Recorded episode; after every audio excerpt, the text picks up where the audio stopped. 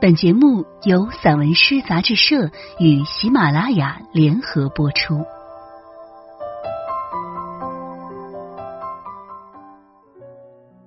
散文诗，一本可以听的杂志，纸本一样精彩哦。融媒体，阅无界。散文诗全本杂志因视频录制，可以从纸本每个作品标题旁边的二维码进入该作品及有声专辑的收听。声音及纸本实现自如切换与共享，欢迎朋友们关注散文诗杂志社公众号，进入微店一次订阅，永生拥有。我是主播燕回。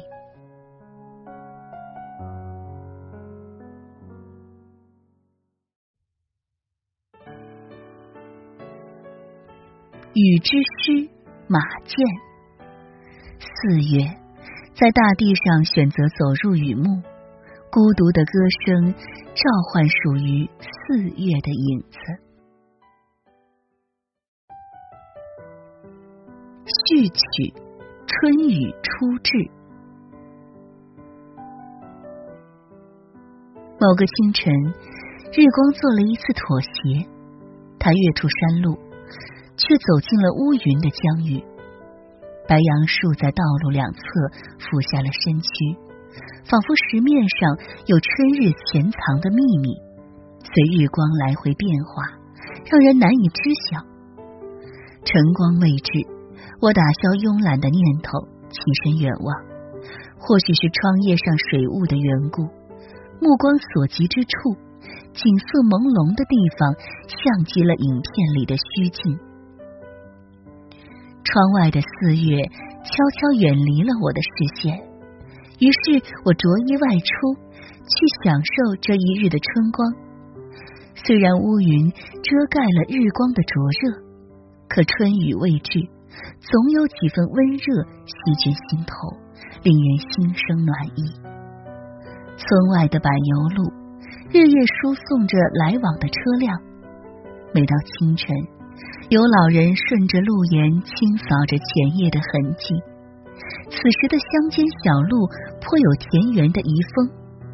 春风虽柔，终究还是阻隔不了细雨霏霏。在路口，我下意识左转，绕进巷内的小湖，独自享受晨起的意境。春雨初至，带来一场新生的洗礼。湖边的草木。抖落了一夜的倦意，迎接初春的第一场雨。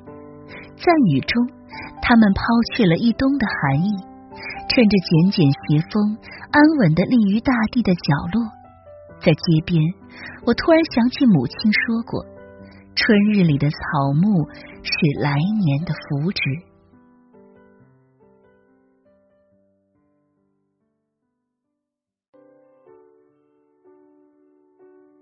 河韵，雨落山河。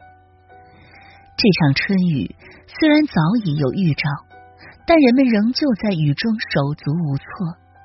站在路一侧的岩廊下，我看见骑着电动车的男人在雨中飞行。他没有雨衣，只能借助风来削弱雨的力量。没多久，男人就消失在街巷的末梢。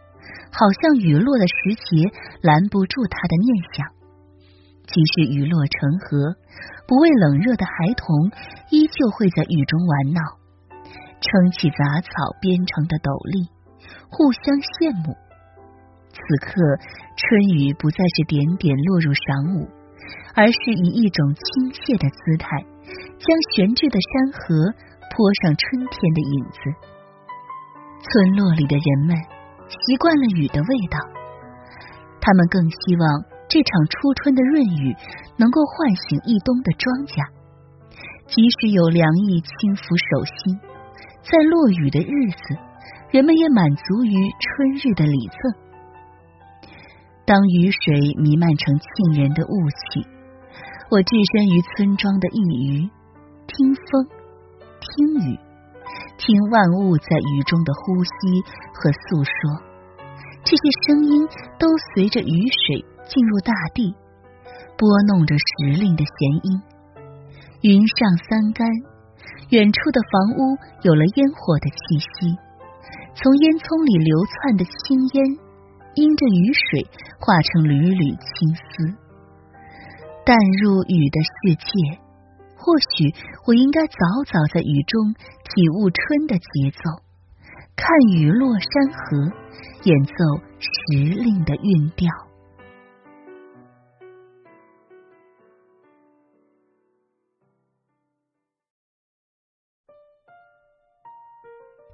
曲潮，白浪连绵，雨水在午后敞开了闸门，沿着风的方向，阻断了人们外出的心思。我还未归家，村外的雨水连成一片，从小山顺流而下，一路绵一路绵延到小湖的脚下。向后的淡湖本是安谧的水静。偶有野鸭在水面泛起波纹，打破湖面的去静。如今春雨道谢，湖水成了激昂的鼓面，被雨水来回拍打，呈现出某种久违的热情。或许是雨借风势，风平雨静，完成了一次春曲的高潮，在湖边。雨水夹杂着泥土一起混入湖面，远远望去，黄绿分明。晌午一过，素日里温柔的春日换了姿态，斜风狂行，在湖面掀起了几分狂野。那些原本属于大海的白浪，也在湖中央向外荡开，一次次撞击着。岸边的硬石来回波动，小湖的浪花没有海浪的热烈，借着风的劲力，湖水泛起微澜，努力推演出白浪的影子，愈来愈远。我像局外的观赏者，看春雨留下的幕幕景色不断晕开。铺满一整个湖面。四月本就是春意连绵的日子，村里的小湖在雨的故事中不断激荡，将四月的春曲推至高潮，余音回旋。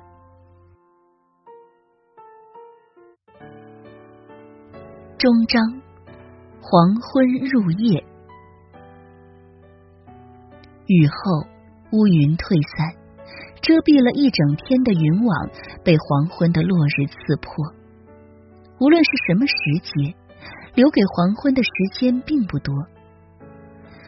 我喜欢在落日的时候丈量影子，一步一印，在光与影的交界处，总有飞鸟跃上枝头，环视着山野的景象。雨后的小路仍有露水倒挂，村庄的灯火开始向外蔓延。黄昏里的旧路多了几分清冷，仍通往家门口。从我上学起，黄昏便是母亲的忙碌时刻。每次回家，总能看到她忙上忙下，趁着黑夜未至，收拢一日的庄稼。母亲说：“只有完成田间的农事，他才能在夜晚收获好梦。”四月的这天，春雨完成了田野的琐事，它将人们推向了室内，祝他们在有雨的午后放下心绪，安稳的享受片刻的生活。落雨将歇，唱完了一日的诗曲。要知道，黄昏入夜，万物皆身负风的清韵。春雨拥入土地，有星辰溢出云端，照亮了每一处暗影。